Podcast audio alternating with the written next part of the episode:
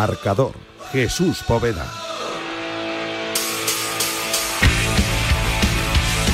¿Qué tal? Muy buenos días. Son las 11, son las 10 si nos estás escuchando desde Canarias. Bienvenidos al marcador matinal de la radio del deporte. Bienvenidos al inicio de la mañana deportiva, el día muy deportivo en este domingo, 20 de junio de 2021. Yo no digo nada, pero quedan dos días para mi cumpleaños. Y está a punto de arrancar también la carrera de Moto 2, pero antes te recuerdo que hoy se van a jugar un puesto en el Gran o mejor dicho, un puesto en el en la élite del fútbol español, tanto el Girona como el Rayo. Te recuerdo que el Girona venció por un gol a dos en la ida y que por lo tanto lo tiene mejor para estar después de dos años de nuevo en la élite, en la categoría de élite del fútbol español. Además, la selección femenina de baloncesto se está jugando también el pase a la siguiente fase del Eurobásquet femenino. Perdimos ahí en el primer partido y no nos lo esperábamos después de haber conseguido dos eh, por dos eh, veces este título europeo. Así que nada, a partir de las 9 de la noche, tanto una cosa como la otra. Tenemos también Fórmula 1 a partir de las 3 de la tarde. Y tenemos desde ya mismo, bueno, aparte de la Eurocopa, ¿eh? que luego vendrá Edu, Amaro y toda la gente con los partidos de Eurocopa que ayer perdió España, en fin, bueno, pues, ¿qué te voy a contar? Pero ahora lo que nos importa acaba de arrancar ya y se llama Moto 3.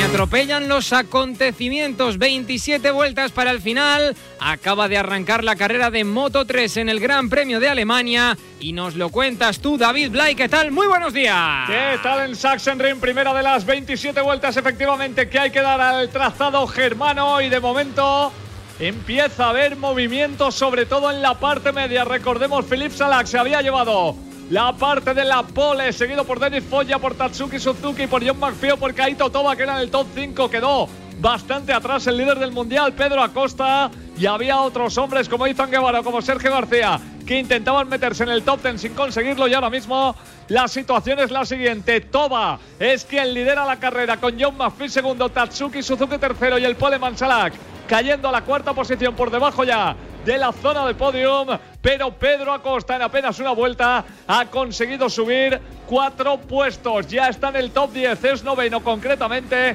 y en estos momentos intenta ir todavía un poco más hacia arriba, justo por detrás tiene a un hombre ciertamente peligroso como es Romano Fenati también, aparece por ahí Nicolo Antonelli pero ha conseguido subir otra vez una posición, ya es octavo y eso significa que va a tener por lo menos a una moto por en medio, mientras Sergio García, Xavi Artegas acaban bajando, pero todavía estarían en la zona de puntos. Y Jeremy Alcoba, por ejemplo, se pierde en la decimoséptima plaza junto a la decimoctava de Gabriel Rodrigo o a la décimo novena de Izan Guevara. Está siendo más rápido el carenado número 27. El japonés Kaito Toba. Vemos que hay right through para Darren Binder. Quedan muchas cosas por pasar en la primera de las tres carreras en el Gran Premio de Alemania. En fin, eh, estamos ya pendientes eh, de esa carrera de Moto 3. Parece que en la presentación del programa he pasado un poquito por alto el hecho de que España empató ayer en, su segundo partido de la Euro 2020 que se está celebrando en este verano de 2021. Decía que, que, lo quería pasar un poco por alto porque no son buenas noticias. Es el segundo empate en lo que llevamos de Eurocopa y el próximo miércoles tenemos el partido definitivo. Si España no gana, no estará clasificada para la eh, fase eliminatoria de esta fase final de la Euro 2020 y nos retrotraerá a uno de los peores momentos que hemos vivido en los últimos tiempos con nuestro fútbol español y es Brasil 2014. En fin, eh, a ver en qué queda todo. Mientras te cuento, bueno, todo esto lo vamos a comentar después, ¿eh? tranquilidad que en esta mañana tiempo hay, o sea que comentarlo lo vamos a comentar todo, estate tranquilo. 25 para el final, te estamos contando la carrera de Moto 3, David Blay te la está narrando y por supuesto nos la va a comentar el redactor jefe de la sección de deportes del periódico La Razón, nuestro buen amigo José Manuel Martín. Hola Martín, ¿qué tal? Muy buenas. Hola, buenos días chicos, ¿cómo estáis? Carrera de Moto, de Moto 4, sí. Carrera de Moto 3, empezamos bien la mañana, ¿eh? Carrera de Moto 3, Pedro Acosta poco a poco, ahí recuperando posiciones, ya le tenemos en la quinta posición, el ride-through de Binder. ¿Qué te esperas tú de esta carrera de Moto 3? Bueno, vamos a ver, ¿no? Parece que hoy la temperatura es bastante más baja que, en, la, jornada de ayer. Eso pues eh, hará que tengan que mm, pues que negociar los neumáticos quizá de otra manera o, pueden ser un poco, un poco más agresivos.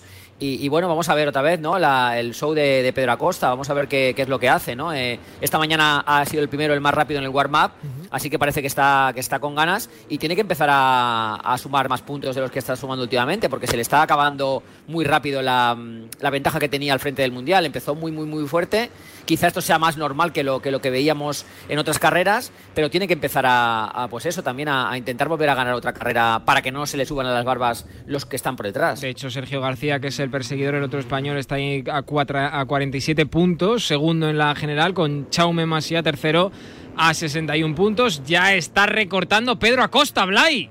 Y tanto que lo está haciendo, ya lo decíamos, había ganado tan solo en una vuelta cuatro posiciones y ahora mismo Pedro Acosta se sitúa en zona de podium, tercero en estos momentos por detrás de Denis Foya y de Kaito Toba. Hemos visto, por cierto, a Adrián Fernández irse al suelo, así que es el primero de los pilotos, el primero español además, que se queda fuera de carrera y al paso por línea de meta. Quedan 23 giros para el final y Pedro Acosta, que salía desde la decimotercera posición, segunda clasificación, discreta del líder del mundial.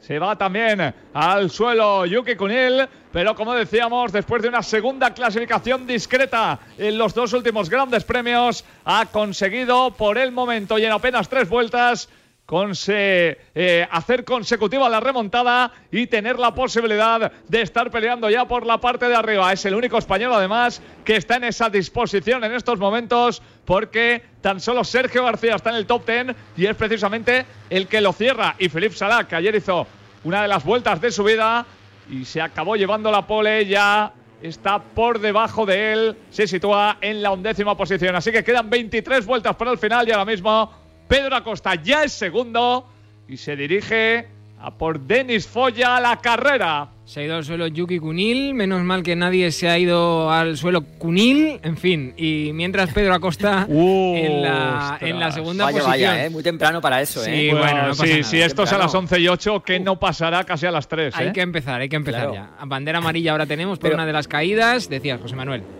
Sí, quería comentar que, lo que decía David, ¿no? Em, cuánto de importante o cuánto de, mm, definitivo para la carrera es la jornada del sábado, ¿no? Porque es lo que está diciendo, ¿no? Feliz Salah, que el Poleman ya está muy atrás y Pedro Acosta, que, realmente le cuesta eh, hacer buenos tiempos en, las, las Qs los sábados, pues está segundo, ¿no? Así que no sé si es que a él le cuesta o realmente se ha dado cuenta de que, de que no le sirve tampoco de mucho eh, dejarse la vida el sábado y prefiere a lo mejor pues probar la moto y, hacer pruebas de carrera que, buscar un tiempo rápido, porque sale el 13, sale el 15, sale el 20, que no es lo ideal, pero que eso a él no le, no le supone ningún problema para después en la carrera ir hacia arriba y, luchar por la victoria. Así que bueno, los sábados empiezan a ser un poco, pues, eh, no, no una anécdota, pero sí que es verdad que sobre todo en Moto 3 no parece tan importante lo de, lo de estar en primera fila o en la quinta de la parrilla. Está claro. Avisa, por cierto, el panel de comisarios de que la caída de Cuní la van a investigar. Vamos a ver qué es lo que, lo que ha sucedido. Y mientras Pedro Acosta, David Blay ya está mandando en esta carrera.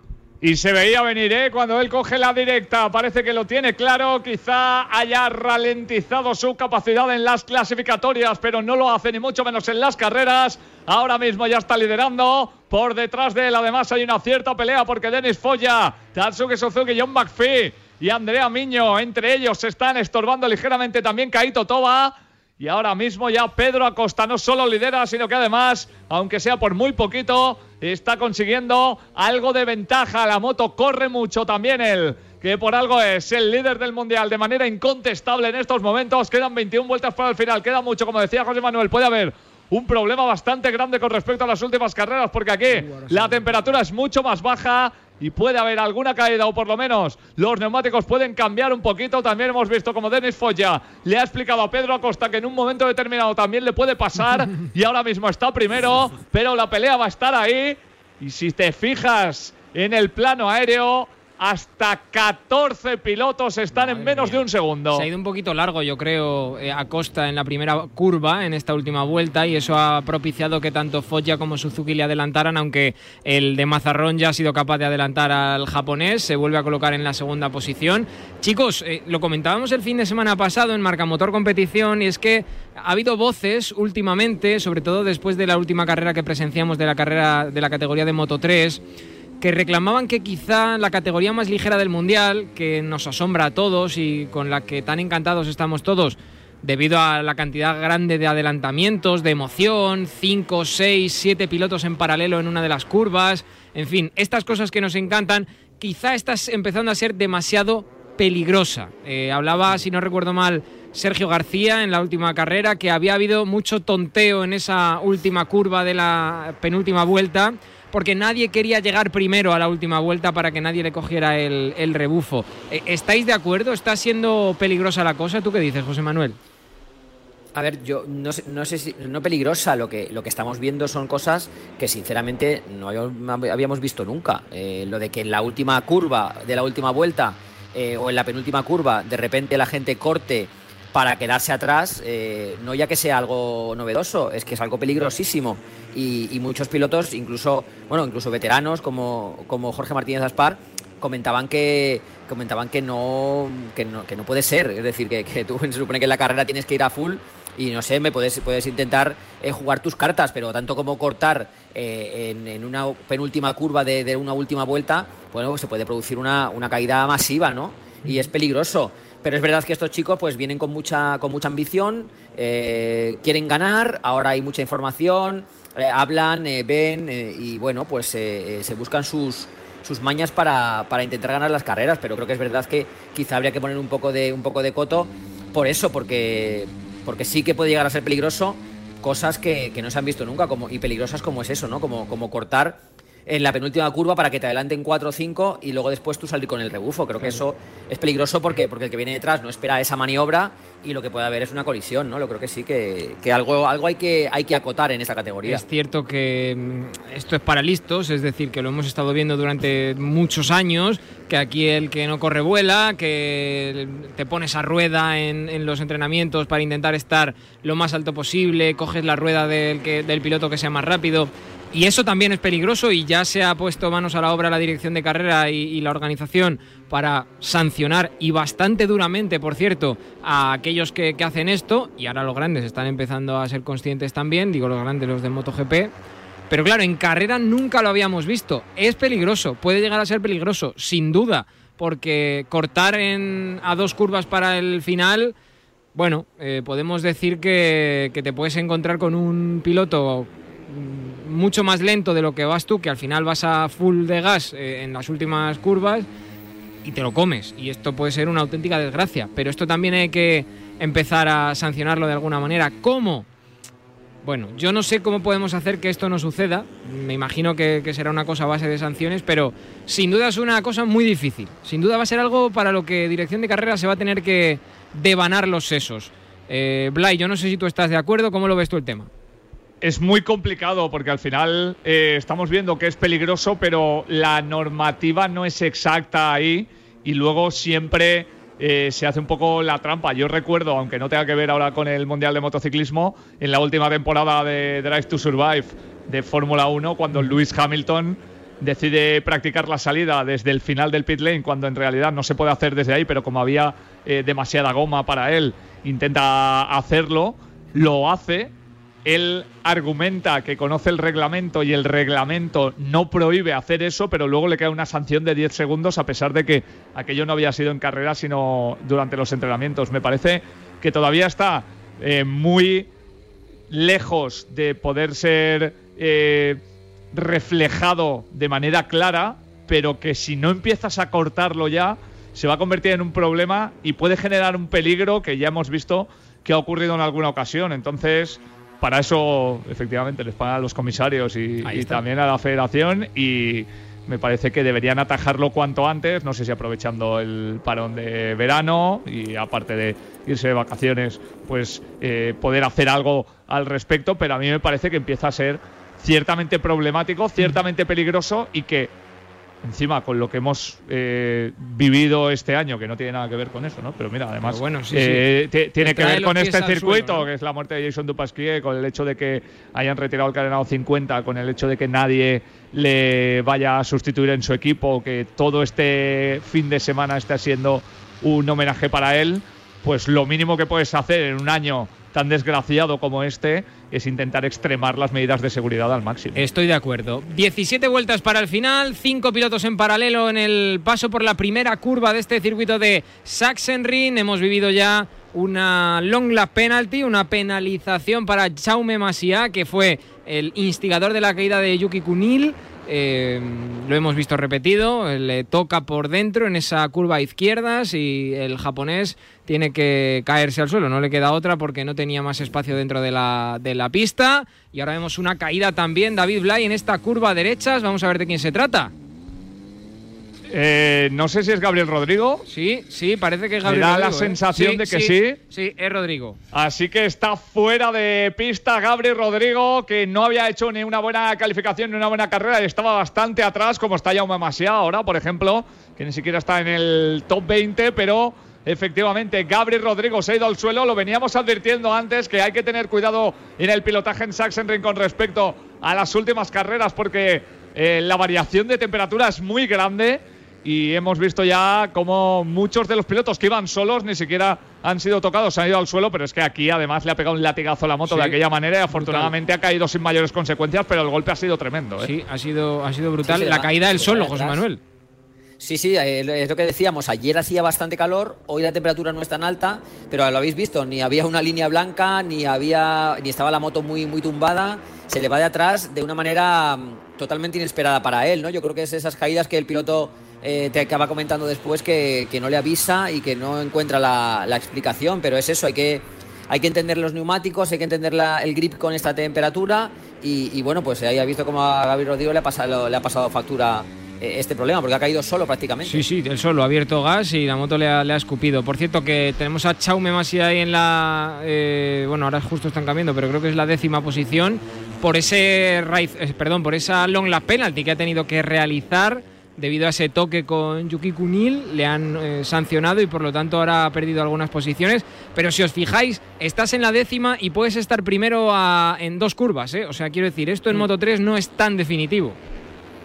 De hecho, creo que él, creo que a él le, le está yendo bien últimamente esta táctica, ¿no? La de, la de esperar un poco atrás, eh, no, no, no empeñarse en estar en los tres primeros puestos y aguardar a la última vuelta. Es lo que le ha funcionado últimamente y es lo que estaba pensando hace un momento que, creo que está haciendo él, más allá del- de la penalización que ha tenido ahora. Pero eh, se mantiene ahí, eh, ahorras un poquito el físico, ahorras un poquito los, los neumáticos y en las últimas dos vueltas pues vas hacia arriba, que es lo, lo contrario que le está pasando a Pedro Acosta últimamente que está arriba, peleón, eh, apareciendo mucho y después en la- el último giro pues va hacia, hacia atrás porque no acaba de entender muy bien cómo afrontar esa última vuelta. Así que creo que Masia eh, pues está de momento con las cosas controladas, yo creo. Lo estamos viendo, Denis Foya en la primera posición, Kaito Toba en la segunda. Parece prácticamente lo que ocurría hace alrededor de 11 vueltas, pero la realidad, lo cierto, mira, otra caída sin mayores consecuencias. Uh, y es No esa, esa sé Acosta. quién es. Ah, no, no es Acosta. No, no, no, no, pero- no, no es Onju. Pero parecía, ¿eh? Es- sí, claro, porque porque es- iba en el grupo de arriba, pero no, de momento Pedro Acosta se ha librado, como decíamos. Foya, Kaito Toba están arriba, ahora mismo Tatsuki Suzuki. También Sergio García, que no lo hemos dicho, pero ha subido Sí. muchísimos escalones. Es cuarto, ha llegado a estar décimo. Pedro Acosta va precisamente por detrás de él. Jaume Masia, ya lo estaba diciendo José Manuel, se sitúa en la séptima posición. Y Xavi Artigas en la novena, con Jeremy Alcoba en la décima. Hemos pasado de tener prácticamente tan solo un español a cinco en el top ten. Y los que se han ido son Oh. Felo, Nonchu y Yamanaka. Y me parece que ahí Sí, creo que ha sido. va a haber Felón. algo de investigación. Creo ¿eh? que ha sido Felón el que ha tocado en esa curva. Era la primera curva del. Ha hecho una felonía. Madre mía. No, no, no. De hecho, de hecho, Felón se ha ido al suelo solo, pero ha sido otro piloto el que, el que ha tocado a, a Onju y se ha ido al suelo. Me atrevería a decir que es Romano Fenati. No, yo- se supone que el que estaba implicado era Yamanaka, ¿no? El que Pero claro, Yamanaka se ha ido la- al suelo después también. O sea, ha habido un piloto que ha sido, que yo creo que es Fenati, el que ha tocado a Onju. Sí, y- pero Fenati no está en el suelo, ¿eh? No, no, claro. Fenati ha salido de Rosita. Fenati ha seguido y el que se ha ido al suelo ha sido Onju y el resto por detrás. Por ejemplo, Yamanaka se ha ido al suelo, aunque no se ha tocado con ninguno de ellos, porque eh, habrá visto el susto tal, eh, mueves el semimanillar y te vas al suelo, y luego por detrás se ha caído Felón él solo, yo creo, ¿eh? Vamos, Sí, eh, que hay que investigar esa, ahí está. esa que ha empezado todo, ¿no? Que es entrando en la curva pasadísimo Sí. y frenando con el carenado del rival. Ahí está, mira, ¿ves? Ya, ya, lo, ya lo dice también la dirección de carrera. In- Incident at turn one, Ahí es decir, el incidente en la curva 1, los eh, pilotos que están envueltos en este incidente, Romano Fenati entre ellos. Bueno, no, tampoco vamos a... Mira, ojo que ya le han dado un warning por los track limits, por superar los límites de la pista Pedro Acosta, Blay. Sí, porque además yo creo que él no se encuentra cómodo no yendo solo, ¿eh? Y eh, sus trazadas son muy diferentes a los del resto de pilotos. Eso en Moto 3 complica mucho el pilotaje porque siempre estás rodeado de gente, excepto si vas en la primera posición. Por eso había intentado meterse rápido a la estela de Denis Foggia, pero siempre, y yo te diría que de manera sistemática, no recuerdo una carrera donde no le hayan advertido por los track limits. Y eso significa que Pedro Acosta va a tener que pilotar un poquito más fino y ahora me da la sensación de que se ha vuelto a salir. Así que habrá que estar muy pendiente Sí. de una posible sanción porque quedan 14 vueltas todavía. Kaito Toba primero, Denis Foch lleva segundo, Pedro Acosta en este momento está tercero, aunque le acaba de pasar Tatsuki Suzuki. Pero ahí es por donde puede tener problemas a pesar de estar peleando por la 13 victoria. vueltas para el final. Recordemos que si excedes los límites de la pista, es decir, si pisas el verde en tres ocasiones, eh, te, te mandan un warning. Y a la quinta, es decir, dos veces más, es cuando te sancionan con la ride through. Ojo que hay caída de un español.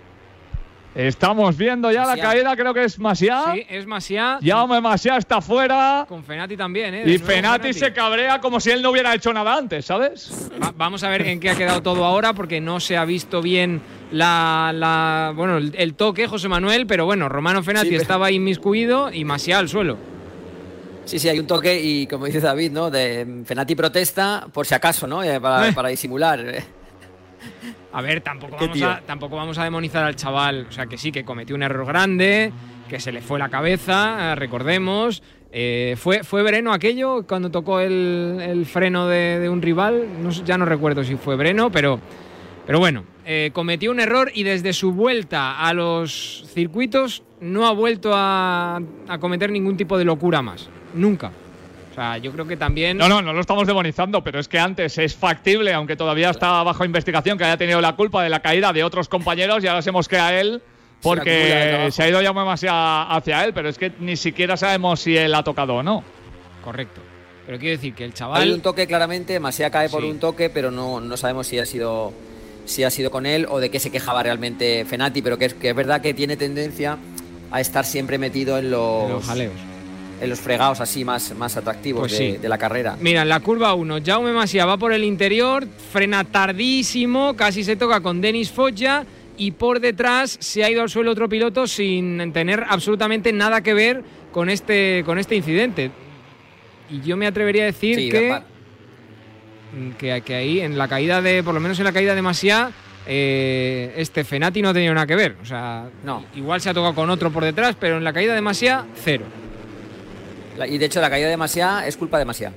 Porque solo, sí, sí. yo creo que entra muy, muy pasado, no sé dónde pensaba frenar, Eh. eh, entonces empieza a derrapar y va, va un poco así como, como en, en diagonal y se acaba tocando con un piloto que iba por su trazada perfectamente. Creo Sí, que poco poco tiene que reclamar Masia, que otra vez pues va a sumar un cero y así es muy complicado ser campeón del mundo de cualquier categoría, porque si no tienes una regularidad, pues eh, no puedes ser campeón del mundo con este sistema del que se trata de sumar puntos, no cada día y no solamente de vez en cuando. Es una pena, pero Masia otra vez pues eh, comete un error que le deja Sí. que le deja fuera. Qué pena, ¿eh? porque era el- la punta de lanza del proyecto de Akiayo, de KTM. Estaba llamado a ser el futurible campeón del mundo de la categoría en este año, pero ha visto como la sombra de Pedro Acosta ha llegado y nada más eh, aterrizar en el Mundial de Moto 3, pues está eh, maravillando a absolutamente todos. Ojo, Blay, porque tenemos también a Izan Guevara llegando ya a ese grupo. Está el último, pero está llegando, ¿no? Sí, es que está Izan Guevara décimo, está Xavi Artigas octavo, está Jeremy Alcoba séptimo, está Sergio García cuarto ahora, que ha pasado a Kaito Toba, y está Pedro Acosta tercero. Madre Así mía. que los españoles a 11 vueltas para el final están en el grupo que ya se ha marchado porque son los 10 en los que están puestas las esperanzas para meterse en la zona del podio, incluso también en la de victoria. Y mientras tanto, el resto ya se queda más de dos segundos, así que vamos a tener ese primer grupo que será el que pelee al final por el triunfo. Y habrá que ver también cómo están las cosas, porque estamos viendo cada vez que llegan a la zona de meta y a la primera curva los enormes problemas que tienen para no esquivarse unos a los otros. Yamanaka otra vez con Nepa y este, este, estos dos se han ido al suelo. Yamanaka ha tocado a Nepa por detrás y justo en el medio estaba Fenati que se ha tenido que ir recto para no pillar a, Nepa y para no, no, irse al suelo. Así que mira, oye, para enfadarse tenía, tenía motivo. Sí, les está costando, les está costando parar la moto en ¿eh? la, entrada de las curvas. No sé si es una, un exceso de, mm, pues eso, de ímpetu o, que quizá pues no, no, está la pista tampoco demasiado fácil, pero es verdad que casi muchas de las caídas que hemos visto han sido por, por no poder parar la moto a tiempo. Lo estamos viendo ahora, quedan 10 vueltas para el final, se han dado ya 17 al trazado y efectivamente ahí está el punto negro, el, el punto crítico donde a pesar de poder pasar en algunas ocasiones con limpieza, luego no consiguen reconducir las monturas. Ya hemos visto caídas como las de Jaume Masia, como las de Gabri Rodrigo o Adrián Fernández. Así que a 10 vueltas para el final, que lidera ahora es Tatsuki Suzuki. Por detrás están Denis Folla y Pedro Acosta. Sergio García se ha metido en la cuarta posición. Quinto es Kaito Toba. Andrea Miño prácticamente se mantiene ahí en todas y cada una de las carreras. El sexto le persigue Xavi Artegas, Nicola Antonelli, Jeremy Alcoba, Izan Guevara y por detrás vienen hombres con el nombre de John McPhee, un décimo, o Romano Fenati, décimo tercero, también Darren Binder, que ha tenido un drive-thru, es décimo quinto y ha conseguido meterse en la zona de puntos, algo que dicho sea de paso, ahora no es muy complicado porque quedan solo 18 tíos. de todos los que se han caído ya durante la carrera. y estamos viendo a Costa súper agresivo, ¿eh? Ahora en la bajada, curva izquierdas, se mete por dentro de, de Tatsuki Suzuki y es que lo que, lo que está intentando es, yo creo, marcar él el ritmo. Lo que pasa es que mmm, eh por ejemplo, está muy fuerte en la primera posición, José Manuel. Sí, lo ha intentado Suzuki también, como tirar un poco, intentar escaparse o al menos poner el grupo pues más estirado y, es, complicado, ¿no? No hay manera porque enseguida no hay, no continuidad, enseguida te, superan y te, te cortan el, el, ritmo. Y yo creo que ya podemos, podemos convenir ya que el estilo de Pedro Acosta pues es, mm, se puede catalogar como agresivo en el sentido de, ser muy físico eh, y como decía David, de ir un poco por las paredes, ¿no? Creo que ya, ya empezamos a conocerlo y creo que su estilo de pilotaje tira un poco para hacia ese lado, no sé qué os parece. Pues sí, totalmente. De hecho, en la primera curva le estamos viendo que hace la trazada completamente diferente, o sea, no tiene nada que ver. Mientras que Foggia, por ejemplo, se abre un poquito bastante más hacia la izquierda, eh, Foggia, eh, este, Acosta siempre intenta por el interior, más agresivo, frenando más fuerte, un estilo, por decirlo de alguna manera, más Marc Márquez.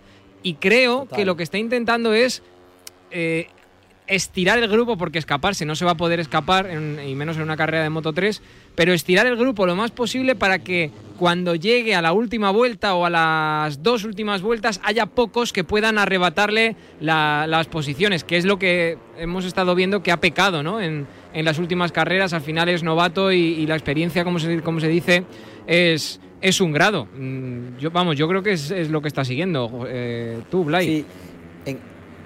No, que hable José Manuel, que es el maestro. José Manuel. No, no, no, quería, quería decir que, que, en clave de mundial a lo que a lo que le preocupa más sería Sergio García Dolt, ¿no? Que es un poco el que tendría que marcar, que es el que tiene más cerca.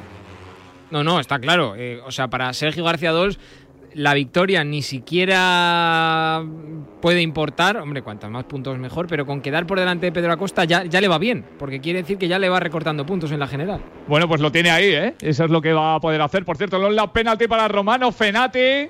Pues yo no lo Me imagino que estará loco de contento. Yo no lo entiendo, como no sea por el toque que ha tenido con. Yo creo que es la anterior, no es la de Eso es, con la ¿eh? anterior. Sí, es la anterior. Sí, sí. Eh, si no. Porque la, otra, la otra se quedó sin sanción en ese, en ese momento. Fijaos ahora lo que está pasando. Denis Follas primero y Pedro Acosta es segundo, pero me parece que eso le viene bien. Aunque Tatsuki Suzuki le esté enseñando la moto constantemente, el hecho de que Foya se hubiera ido, aunque fueran dos décimas, permite que Pedro Acosta tenga menos problemas a la hora de poder hacer las trazadas que él busca. En cuanto está cerca de alguien o de